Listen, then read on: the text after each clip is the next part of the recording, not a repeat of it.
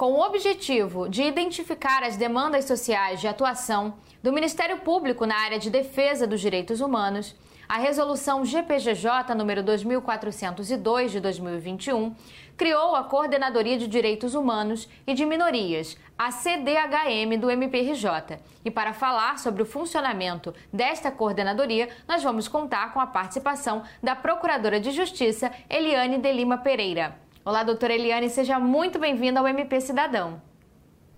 Olá, Juliana, uma satisfação estar aqui conversando com você e com todos os telespectadores. Doutora, como coordenadora da CDHM do MPRJ, eu gostaria que a senhora explicasse como é que esta coordenadoria funciona.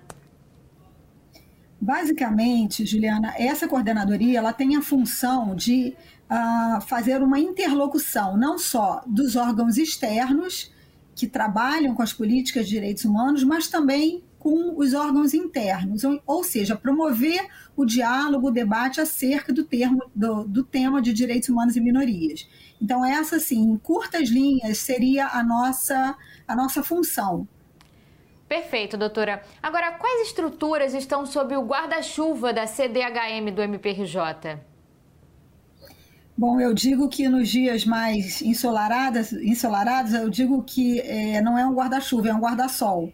Né? Então, além das, da estrutura mais ligada ao núcleo duro dos direitos humanos e minorias, e aí é importante a gente entender que os temas tratados são prioritariamente aqueles relacionados à raça e etnia, à, à diversidade de sexo e gênero, a, questões relativas à intolerância religiosa, ao, raci, ao racismo, já falei, também as questões de tortura, mas além dessa estrutura do núcleo duro da, da Coordenadoria de Direitos Humanos e, e Minorias, nós temos duas estruturas extremamente importantes, né?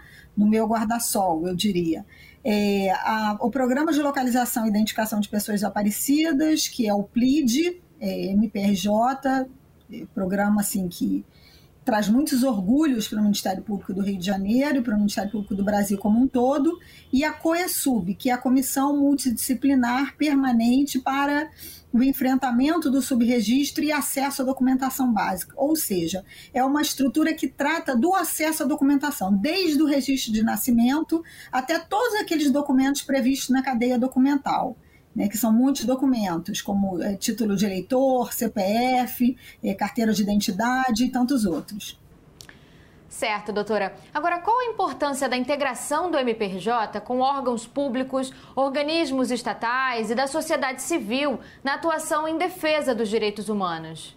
Na verdade, a própria resolução, e aí mais detidamente, mais do que a 2402, eu citaria a 2419, que o artigo 4 traz as funções da coordenadoria, já fica muito claro, fica é, nítido que o Ministério Público tem que fazer interlocução com todos esses órgãos mencionados é, para que ele possa identificar as demandas. Com quem a gente vai identificar quais são as demandas sociais em relação a direitos humanos e minorias? Exatamente, com os movimentos sociais, com os demais órgãos estatais que cuidam da, da questão e com a sociedade civil de uma maneira geral, com os organismos internacionais, e aí a gente pode falar, sim, dos organismos multilaterais, como é o caso da OEA, como é o caso da ONU. Então é muito importante essa articulação, ela de fato é macro, ela é macro e é micro também, ela é complexa. É uma estrutura extremamente dialogal. Certo. Agora, como a CDHM pode contribuir para a atuação dos órgãos de execução? de muitas maneiras, né? Sempre atuando nessa articulação com, com o que eu chamo do movimento dentro e fora, fora dentro, enfim, é, é, com esses diálogos, mas identificando também dentro das atuações institucionais onde é que a gente pode ter uma, uma proposta, um olhar que contemple o marco dos direitos humanos. Eu acho que essa sinalização, é, tudo que diga respeito à capacitação, porque ainda somos muito carentes de, de capacitação, que pese os esforços e, e assim os grandes avanços conquistados pelo IERB nesse sentido, nunca, nunca é, chega, porque o déficit de informação em relação aos direitos humanos e, e o quanto isso não só é, é, importante, mas também o quanto isso já está positivado, não só internamente pelo direito interno, mas também pelos estándares internacionais. O que, que a gente tem que observar? Então, levar essas informações e pautar é, sob esses marcos, as conversas que a gente precisa ter com o colega que está na ponta enfrentando situações, as situações é de vital importância, é fundamental. Eu diria que é a nossa principal tarefa.